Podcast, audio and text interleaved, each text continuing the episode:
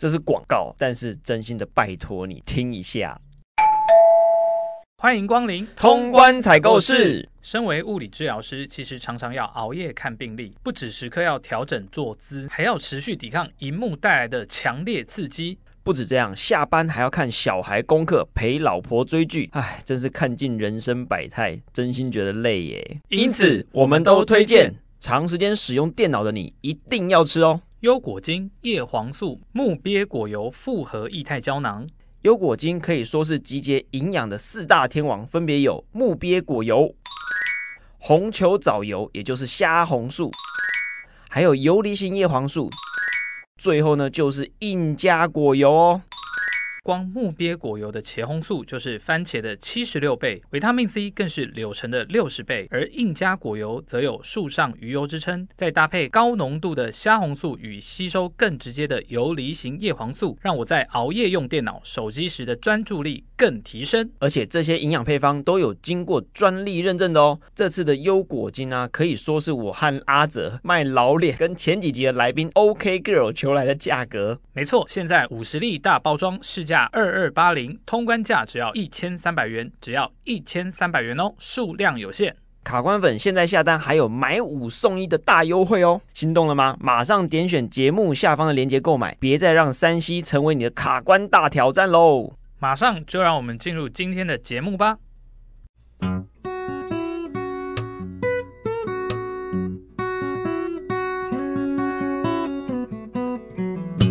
欢迎来到卡关实验室。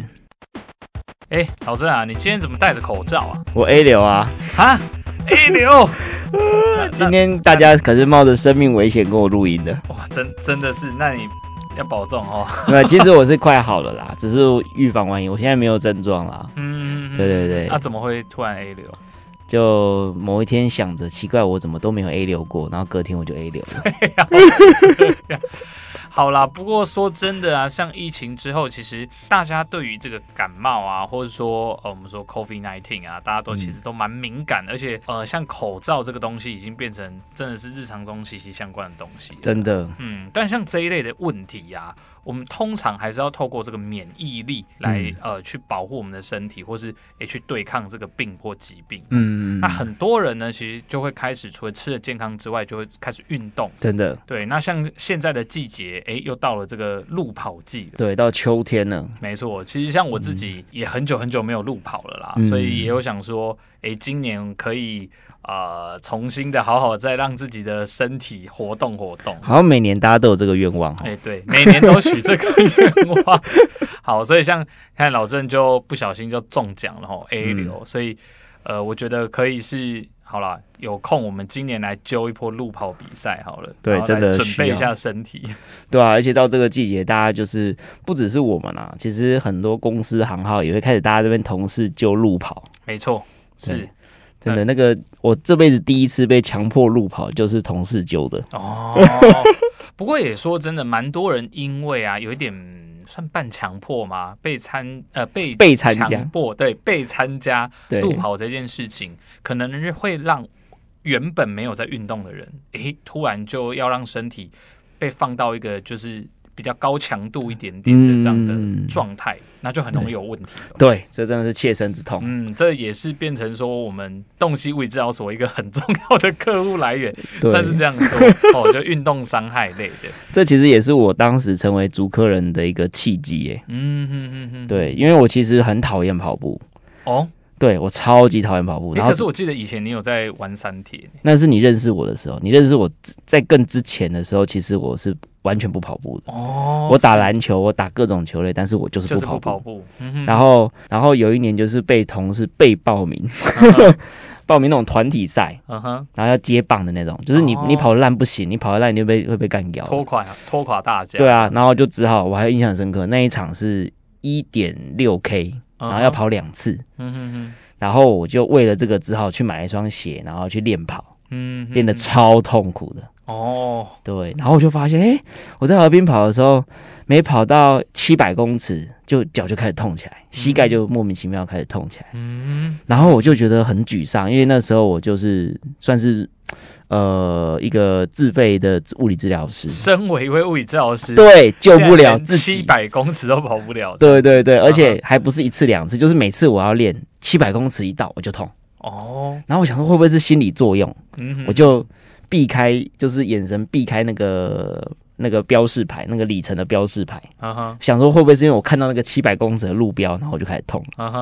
然后避开，就发现还是一样，还是一样。OK，等到痛的时候一抬头，哎、欸，一样是七百公尺这样，uh huh. 所以就真的可能出了一些问题。对对对，然后我就觉得，哎、欸，那那我是不是应该来分析一下自己的跑姿啊什么的，然后就开启了这一趟就是足科人的生命之旅的。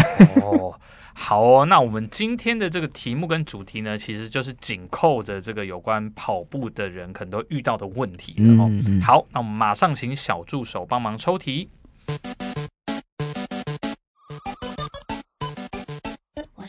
是一位上班族，在过去都没有运动的习惯。身为运动小白的我，最近对于路跑产生了兴趣。不过每一次跑步的时候呢，我的跑者膝问题都会让我感觉到很疼痛。想要询问造成跑者膝的原因是什么？又应该要做哪些训练才能避免跑者膝的问题呢？哦，好，今天这个题目呢是有关这个跑者膝的问题。嗯，好，那当然就给我们的足科人老郑来呃闯关，我来守关喽。是是是。好，那我们马上进入第一关。好，到底什么是跑者膝？它的成因是什么呢？好，其实跑者膝啊，它在跑者的运动伤害里面啊，嗯、它是跟足底筋膜炎还有阿基里斯腱的肌腱炎，嗯嗯，这三者哈是并列，就是跑者最常见的三种运动伤害。哦，等于是前三名这样子。对对对，哦、啊，其实我本人也曾经受害过。OK，所以你也有有这个跑者膝的问题。对对对对对，嗯、三折膝而成良医，有没有？呵呵呵对，三折膝而成足医啦。哦，对对，OK，那这个跑者膝它到底是怎么造成的？其实跑者膝，我们先谈症状，OK，就是可能很多朋友会好奇，哎、欸，那到底我的膝盖痛到底是不是跑者膝哈？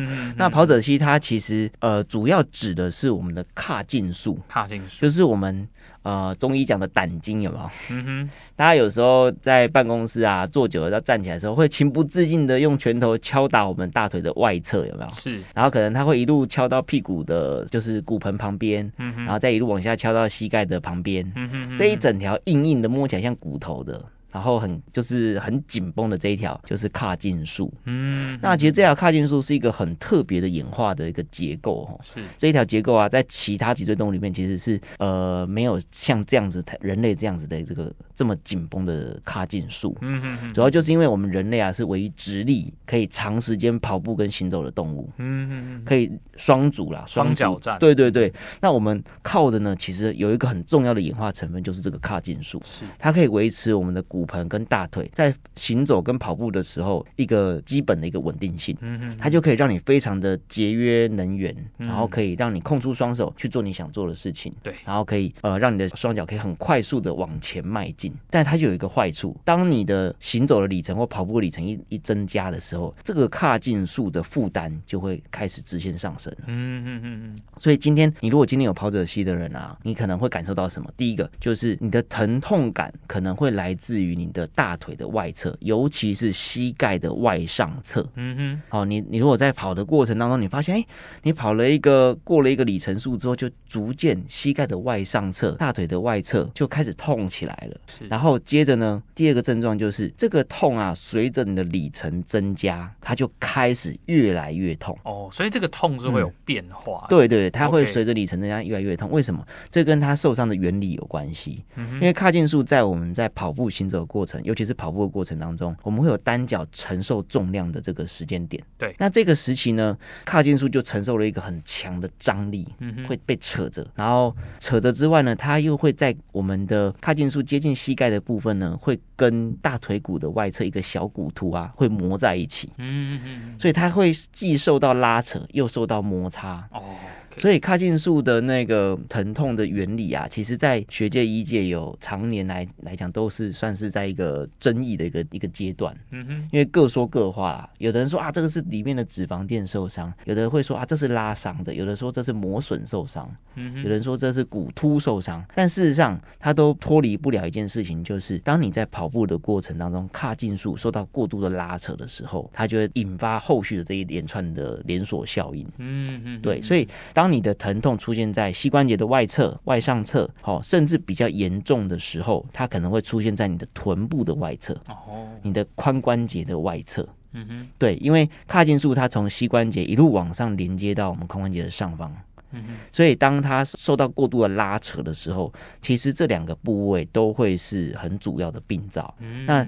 我们在临床上看哦，就是是比较严重一点的，才会一路蔓延到髋关节外侧啦。嗯哼，对，否则大部分绝大多数都还是停留在膝关节的外侧为主。嗯哼，对。那这个是呃，髂胫束主要的一个疼痛的来源。是对。那它的成因究竟是什么呢？就是其实这跟我们在跑步的过程当中，你的腹部核心跟臀肌的发力的失能有关系。嗯，就你的臀部的肌肉没办法稳住你的骨盆的时候，你的那个髂胫束就会受到额外的拉扯。嗯哼，好，所以你会看到有一些人在跑步的时候啊，他如果跑的过程，你会发现他的骨盆会坠来坠去的。嗯，这我们我们在医学界讲叫做玛丽莲梦露的步态。玛丽莲梦露，对对对，就是走路的时候屁股那边摇来摇去的，有没有？嗯哼，对，就是。呃，骨盆会往下坠，代表他的臀部的肌肉是没办法好好稳住骨盆的。是对，那这个时候对髂胫束的拉扯就会非常多。嗯哼，这是由上而下影响来的一个主要的成因。嗯、然后在第二个成因就是我们的热身不足。嗯哼，对，当你的热身不足的时候，你的髋关节、膝关节的作动的阻力太大，或者你的躯干的旋转的那个阻力太大的时候，因为我们跑步啊，其实大家猜猜看啊、喔，就是我们跑步的时候最主要的发力来源是哪里？阿德，你猜猜看。最主要的发力来源，对，大部分一定会联想到是我们的腿，一定是腿，对不对？嗯、大家都看一下，哎、欸，就是我的腿要发力为主。事实上，我们在跑步跟行走的主要力量来源是来自于躯干，嗯哼，我们躯干的旋转。对，那今天如果今天呃一个跑者他在呃在进行路跑之前没有做足够的暖身，没有让身体躯干的旋转能力先上来的话，那有可能在跑的过程当中，这个躯干的旋转能力是不足的，是这个时候腿部的负担就增加了。嗯，对，所以当腿部的负担增加，它就要负担本来躯干要负担的这个旋转的工作。嗯哼。那这个时候髂胫束就会受到更多的拉扯。好，那这其实也是呢，呃，很多人为什么即使已经跑了非常大量，他一样不会有跑者膝？诶，但有一些人他可能明明没有跑多久，可能跑个一两公里，他的膝盖马上就痛。对，就我本人，我是跑七百公七百公尺，对，这个这个真的是有点对，这是铁铁血与泪的教训，这样。对，那其实我刚刚还没讲完，就是还有第三个。嗯哼，第三个常见的成因就是我们功能性扁平足。嗯，就我们足型，如果说有我们之前大家我们在各级都有提过功能性扁平足，其实它最主要效应就是当你的足部啊，你的足弓会有过度下塌往内倒的这个现象的时候，你的那个腿骨会跟着往内旋转。是，那当你跟着往内旋转的时候，就会对这个髂胫束。产生额外的张力，嗯哼哼，对，所以当你的呃，当你有功功能性扁平足的时候，哎、欸，你就要小心哦。你长长时间跑下来的时候，它可能就会让你的髂胫束产生问题。是，所以，这是我们在临床上最常见的三种类型。嗯，那这三种类型它的解决策略也是不太一样的。嗯哼，所以并所以不要千万不要想说，哎、欸，我髂胫束痛，我就是就是一直在治疗髂胫束。你从刚刚的这个成因已经听得出来了，这三个成因。的问题都不在髂胫束本人，髂胫束只是受害者。对，所以我们要找出加害者。所以有很多跑者来找我们啊，其实来洞悉的时候，他可能就是会告诉我说：“诶，他已经治疗过非常多种治疗方法，嗯哼，在治疗他的髂胫束。”是，那这个其实我们一听就知道问题在哪，因为他一直在处理受害者。嗯哼，对对对。OK，好，那我想这个第一题其实听起来。还蛮完整的哦，我们对于整个它的呃受伤原理啊，还有哪一类人比较容易呃得到这个跑者系的问题，我其实蛮清楚。我们来看看第一题给不给过呢？给我一张卫生纸。为什么？我要擦擦泪。为什么？因为我想起十几年前那种痛了。OK，好的好的，好，那我们马上进入第二关。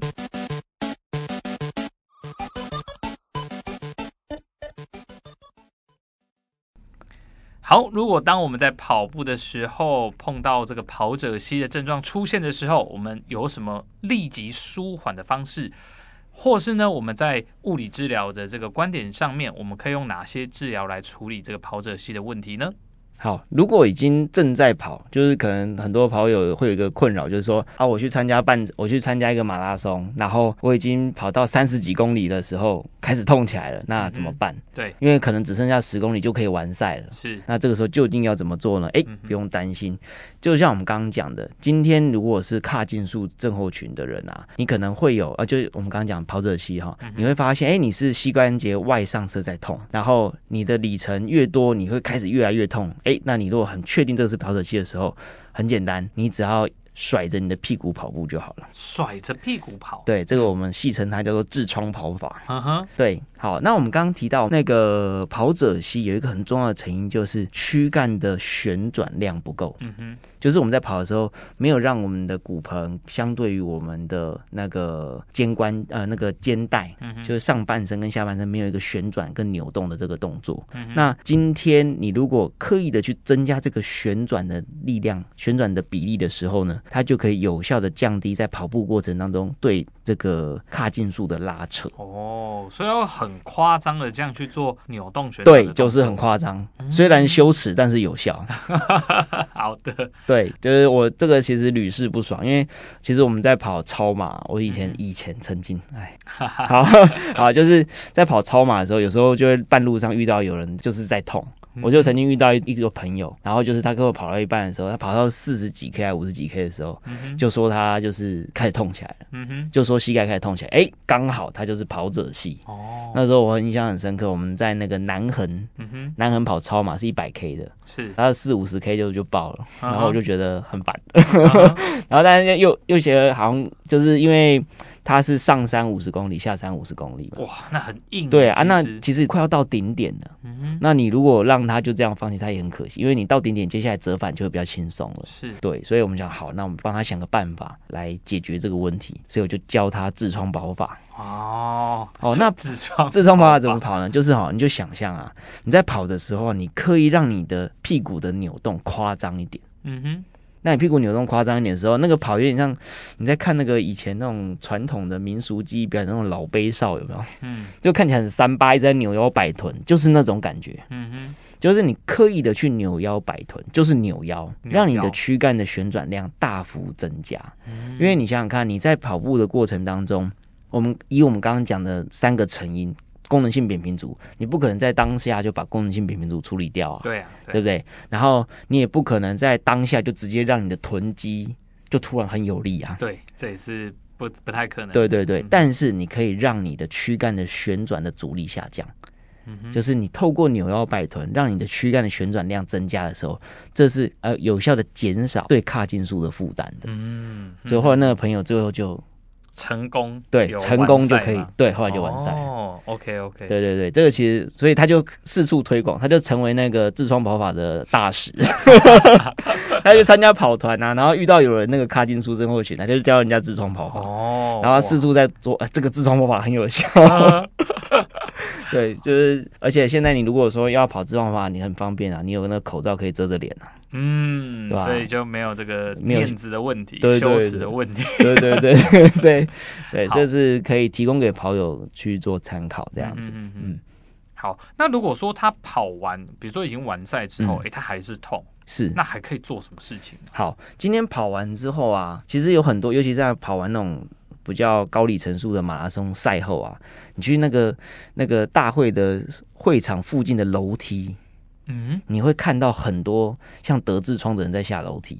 为什么？就是跑者膝在那个时候就会，大家就是肾上腺退去之后，疼痛感就上来了。Uh -huh. 是是，对。然后很多人在下楼梯的时候，哎、欸，那个跑者膝就会非常非常的痛。嗯，他上下楼梯就会腿都要开开的。嗯对，没错。你看，你你已经听到答案了。就是腿开开的，腿开开的。对，当你腿让你的什么叫腿开开的？就是说双膝分开一点，而且让你的两脚啊是有一点往外旋的。嗯哼，就是有点像外八的这样走路。嗯哼哼。当你在比较外八的状态在走路的时候，你的那个髂胫束受到拉扯也会跟着变少。嗯，所以这很很自然就会看到一群人。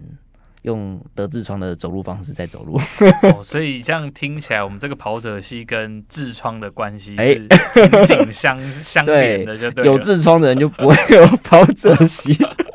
原来是这样。好，那如果说有一些人他真的在啊、呃、跑完之后啊，膝盖外侧哦，在髂胫束那个地方真的有一些呃，可能觉得热热的啊，然后烧烧的这种感觉，这个时候我们是不是可以还额外来增加一些像是冷敷的动作？可以，这是就像阿哲讲的，就是冷敷是一个很重要，在赛后当下。马上去进行的一个事情，嗯，嗯，好，但是建建议哦，不要直接用很冰的冰块直接敷它，嗯哼，我会强强烈建议用冷敷的方式，就是大概就是四五度 C 的水或者冰块水，嗯哼，哦，那其实都是一个比较相对 OK 的温度，嗯，而且不会冷过头，是，对对对，所以你今天让它是呃在急性期呢稍微获得那个发炎是获得一点控制的话，它后续的恢复会来得更快一些，哦。对，然后还有一个很重要的动作，就是一定要收操。哦，对，要收操。对，因为你就想哦，你当你髂胫束这个发炎起来的时候，那边会堆积非常多的发炎物质。是，那你如果今天在运动后没有透过收操来增加你肌肉这些软组织或者筋膜之间的这些液体的流动性的话，它就会滞留在那边，嗯哼，那一些发炎物质就会就停在那边，嗯哼，然后那些那些那发炎物质久了之后，它就会像那个糖水煮成糖膏一样，嗯哼哼，就开始越来越黏，越来越糊，嗯哼，然后开始就黏住你其他的。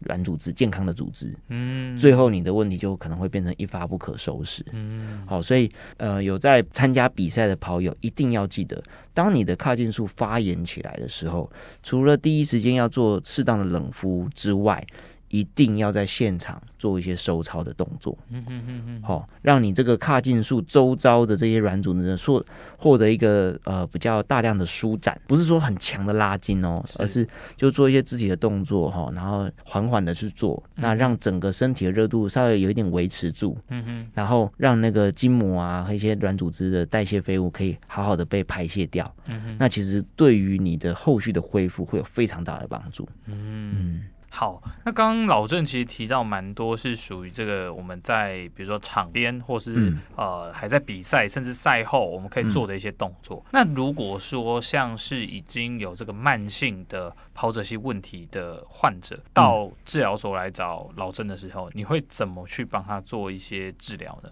好，如果说到了治疗所这种现场的话，通常我们就不会一直 focus 在说啊，我怎么去处理他的髂胫束。嗯，因为其实有很多朋友会准备非常多的给息要去松他的髂胫束。嗯嗯嗯，大家很直觉哦，髂胫束太紧，我就把它弄松就好了。对，如果事情有这么简单的话就好了。好，因为其实髂胫束就像我们刚刚讲的，它是一个很高张力的一个组织，它目的是要维持我们侧向的稳定性。你今天一旦把它弄得太松的时候，你就要花额外的力气去把你的的你的骨盆拉正，嗯、那其实你会损失很多运动效率。嗯、所以其实我们在临床其实不是很支持直接去把这个髂胫束拉松。是，你可以对它做一些筋膜的伸展，然后可以，比如说有的人会用滚筒啊，会用震动的震动的那个枪啊，筋膜枪。啊，哈，嗯、去稍微增加那边软组织的滑动性，嗯、筋膜的滑动性，那是 OK 的，嗯、但是。千万不要强行把它拉得很松，嗯嗯嗯嗯，因为卡进束呢，它是一个类似像安全带的结构，嗯哼，它很硬，但是看起来又很软，嗯哼，它拉的时候可以很很抗张力，你一旦把它拉松了，它就失去它该有的那个功能了，嗯，对，所以其实卡进束不应该被拉得很松，是。它应该要被弄得很有韧性、很柔软、很有可以四处摆荡这样子，嗯，但是不应该被很强力的延展。嗯，这个观念呢、啊，真的是呃很多听众朋友，或是我曾经遇过的患者哦，真的都呃很容易造成的一个迷失啊。哦，就想说，哎、欸，我就是髂胫束很紧啊，我就想尽各种方法，哦，用压的、用滚的，哦，那用揉的，哦，就想要把这一条髂胫束给它揉的软软的。对对，但。说真的，原本它天生这样子的排列跟设计，就是有需要它这样的呃的刚性存在。对对对，嗯嗯、对，有一个韧性、一个刚性在的。是哦，所以千万不要就是花太多的力气去把它弄松，嗯、不然真的是得不偿失。是好，那再回过头来，我们看一下，我如果我们在治疗所的时候，我都会怎么做？你绝对不会看到老郑在那边松他的髂胫束。嗯、对，因为哈髂胫束会。你会感觉到它紧绷，是因为你对它的需求太大了。所以，我们如果要让这个卡进术的压力降低，然后让它减少伤害的话，最重要的是减少对它的需求。嗯、我指的并不是叫你休息或者叫你不要跑，嗯、而是你要转换跑姿。嗯哼，所以我们在临床上最面对这种慢性的那种卡进术问题的患者啊，其实我们会第一件事情就是要去看他的跑姿。嗯哼哼哼，对，因为这个是一个很长期的问题。是对，因为跑姿，有的人跑姿呃，在跑步的过程当中很情不自禁的，为了要增加速度，他就会把跨步的距离拉得非常大。是，跨步的距离拉拉得非常大的时候，这个时候对卡进术的需求相对也会增加很多。嗯哼。对，它会有受到很多的拉扯，很多的旋转，那这个时候卡进数的 loading 就会很大了。嗯哼，好，那所以我们通常会是先从跑姿的调整开始。如果跨步距离过大的话，我们会试着先请他把步伐变变小。嗯哼，那那你会问呢、啊？哎，那我步伐变小，我不就速度要变慢了吗？嗯哼，这时候不要紧，不要担心。这个时候我们就会请他提高他的步频。对。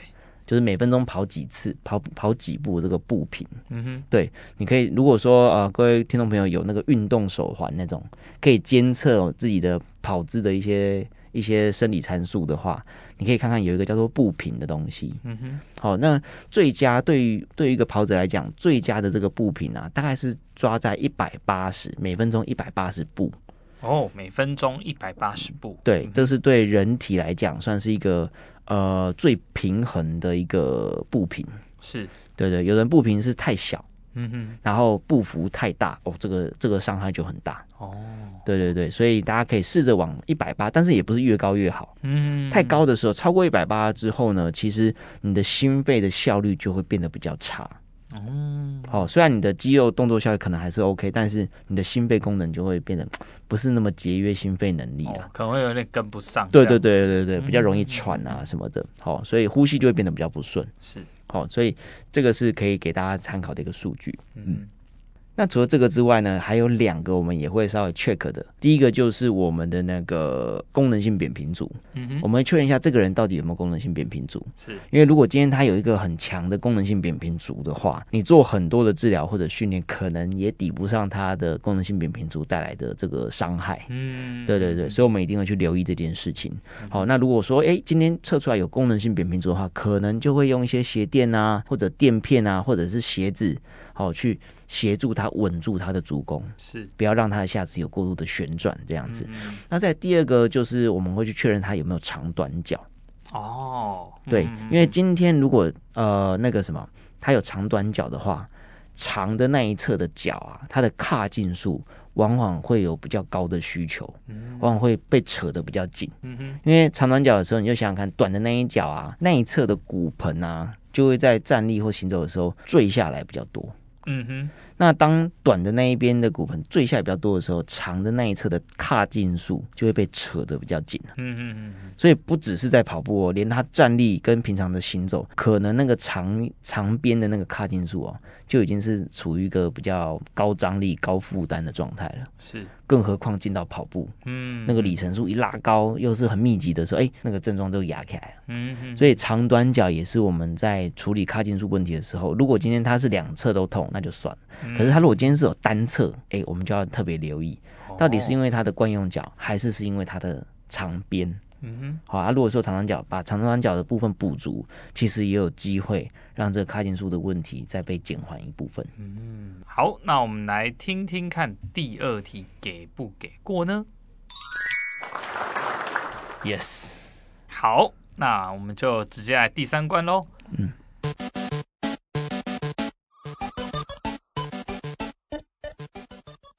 如果我想要预防跑者膝的话，我平常可以做哪些事情呢？呃，就像我们刚刚讲的，跑者膝很重要的三个常见的因子，就是第一个就是躯干的旋转不够，嗯哼，然后臀肌失能是，然后再来就是我们刚刚讲功能性扁平足。或者长短脚，所以你其实就是照这三个元素去做一个一个厘清就可以了。嗯、那我先讲第一个最重要的，就是先去处理你的躯干的旋转问题。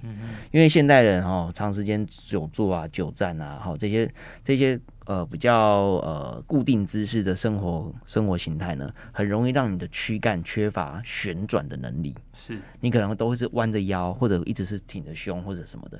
那但是旋转这件事情呢，其实是非常缺乏的。嗯嗯嗯。所以如果各位听众朋友想要开始跑步，你又不想要遇到跑者膝这种困扰的话，其实增加躯干的旋转能力，就是一个非常非常有效率的一个预防运动伤害的方法。嗯嗯嗯。因为躯干的旋转能力啊，它就是我们在驱动我们不论不论是走路或者跑步都会用得到，是对，而且会增加你整个脊椎的健康程度。嗯嗯，所以其实算是一举数得啦。那实际上究竟要怎么做呢？嗯哼，呃，在讲之前，我必须郑重警告一件事情啊，用到警告这么严肃？对对对我们讲的躯干的旋转。绝对不会是你在公园看到阿公阿妈站在圆盘上旋转的那种旋转哦，那个等下还害来害 去。对对对，那个旋转其实有一点太过头了。嗯，对对对，而且那个幅度啊什么，可能都是无法好好的控制的。嗯嗯，对我们强强调的旋转啊，并不是很随意的转。而是你的躯干是有秩序，是有带着速度，但是那个速度是你可以控制的速度，嗯的这个旋转。那究竟怎么做呢？很简单，你只要在跑之前啊，哈，你找一个楼梯，找大概两阶到三阶高的楼梯，嗯，然后把把假设我们就先跨左脚，好，哦，面朝着楼楼梯，然后把左脚跨上去之后呢，接着。维持你的小腹是微缩的状态，以免你在做的过程腰椎垮掉哈。微微缩的小腹的状态，然后跨接上去，然后接着呃把你的上半身转向左边，转向左边，嗯哼，转向左边。好，连记注意哦，要连你的头颈跟你的肩膀全部都要转过去，嗯，像卷麻花卷一样卷过去，是。好，那如果可以的话，心有余力的话，你可以先吸饱气，然后边吐气的时候，边慢慢的转向左侧，嗯哼，然后一路转到你的呼吸的极限，吐到的极限，然后也这个时候也转到你的极限了，嗯哼，然后停在那个最最后面的那个角度呢，停在那边停留两到三个呼吸，嗯哼哼，在那个那个新的位置上呼吸两三次，然后接着再吸饱一次气，然后再旋转的更。更过去一点，你会发现那个角度又多一些些了。嗯嗯嗯。然后大概这样子两次就完成了。哦。对，就是这样子增加角度两次就就已经完成了。嗯。然后接着再换过右脚去做。嗯。这是一个最省力省时，然后算是就可以初步先获得这个身体躯干旋转能力的一个方法。是。而且它还调整到你一些呼吸肌群相关的筋膜。嗯，对，我想这个应该算是非常懒人的做法。如果你都这个都不用做的话，那我也没办法。对，啊，那这个是可以做的事前训练了哈。那在第二个呢，就是说，呃，要跑步哦，其实呃，不外乎一定会用到非常多的下肢。对。那其实鞋子就很重要。嗯哼，对，你如果今天是一个新手的跑者，或者说，哎，你担心你会有卡进数问题的跑者的话，你不妨在选购你的鞋子的时候，在那个拿起鞋子的时候，把你的手的虎口啊压着那个护跟，嗯哼，扣着你的鞋跟那个护跟的位置去压压看，嗯哼，看那个壳够不够硬。是，对，这个护跟如果够硬的话，至少。你的整个下肢的这个抗旋转的能力，就会有一个基础的保障。嗯，对，所以这个是对于一些想要刚开始要跑步的人的一个忠固啦。嗯，对对对。好，那那除了增加这个身体旋转的能力啊，还有我们这个挑选鞋子需要注意之外，刚在。第一题的时候，老郑有提到嘛，嗯，我们这个跑者膝可能还会跟我们这个臀肌还有核心可能没有力量有关系的。对对对对，嗯、啊，对我好像没提到这个，对不对？嗯、对，其实呃，透过臀肌的这个这个诱发，其实也可以让你的核心跟臀。臀部的这个肌肉力量被引发出来，被诱发出来。嗯哼，所以其实像一些深蹲啊、嗯、硬举啊这一些类型的运动，呃，包含甚至有的是呼吸的训练，嗯，都其实像一些腹式呼吸的训练，好、哦，那其实都可以让你的臀肌或者骨盆底呃那个什么核心的肌群呢被诱发出来，嗯，那就可以让你在行走或者跑步的过程当中有效的去保护你的整个下肢关节。嗯哼。好，如果所以今天呢，我们遇到跑者系列这个问题呀、啊，可能真的不要只针对这个髂胫束去做处理跟治疗，嗯、反观的我们要回去想想，诶，是什么原因造成髂胫束这个异常的过度被使用或拉扯？所以预防很好的方式，我们就是针对今天老郑提到的三个重点嘛。好，第一个就是身体的旋转能力这件事情。好，那再来就还还还有我们的臀部的肌群啊，或者我们的核心啊这些控制骨盆哦，还有我们髋关节这一带的肌群的呃，无论是力量或者控制力了。好，那第三个就会是这个功能性扁平足的问题。哦、嗯，这三者都必须要被处理到。好，所以我们来听听看第三关给不给过呢？Yes，今天讲那么多，一定要给过啦。好的，好，那今天呢，我们其实聊了很多有关这个跑者系的，无论它的成因啊、症状啊，或是我们当下可以怎么去舒缓它，以及到预防哦。那接下来其实是台湾哦，很多的路跑会复活了哦，因为这几年因为啊、呃、疫情的关系，很多路跑其实是。活动有稍微被暂停，或者说参与的人没有那么多。嗯、对，哦，那所以大家在如果真的今年有想要去参加一个路跑活动，哦，如果在练习过程中真的有遇到状况的时候呢，诶，可以试着用老生间提供的方式去调整看看。嗯、但是如果你的问题还是没有办法解决的话，记得物理治疗师会是你最好的呃赛前伙伴哦，可以先去帮你把这个跑姿哦，还有你身体运用的方式做一个像是健检这样的一个工作。对，这个其实我们在跑跑季开始的时候，就会有非常非常多的跑友就会找上门。没错，没错，对对对，所以要提早预约哦。好的，以上就是今天的节目内容。如果你喜欢我们的节目，欢迎订阅我们并留下五星好评。如果你想要听更多物理治疗相关的议题，也欢迎在下面留言给我们哦。我是物理治疗师阿泽，我是主科人老郑，卡关实验室，我们下次见，拜拜。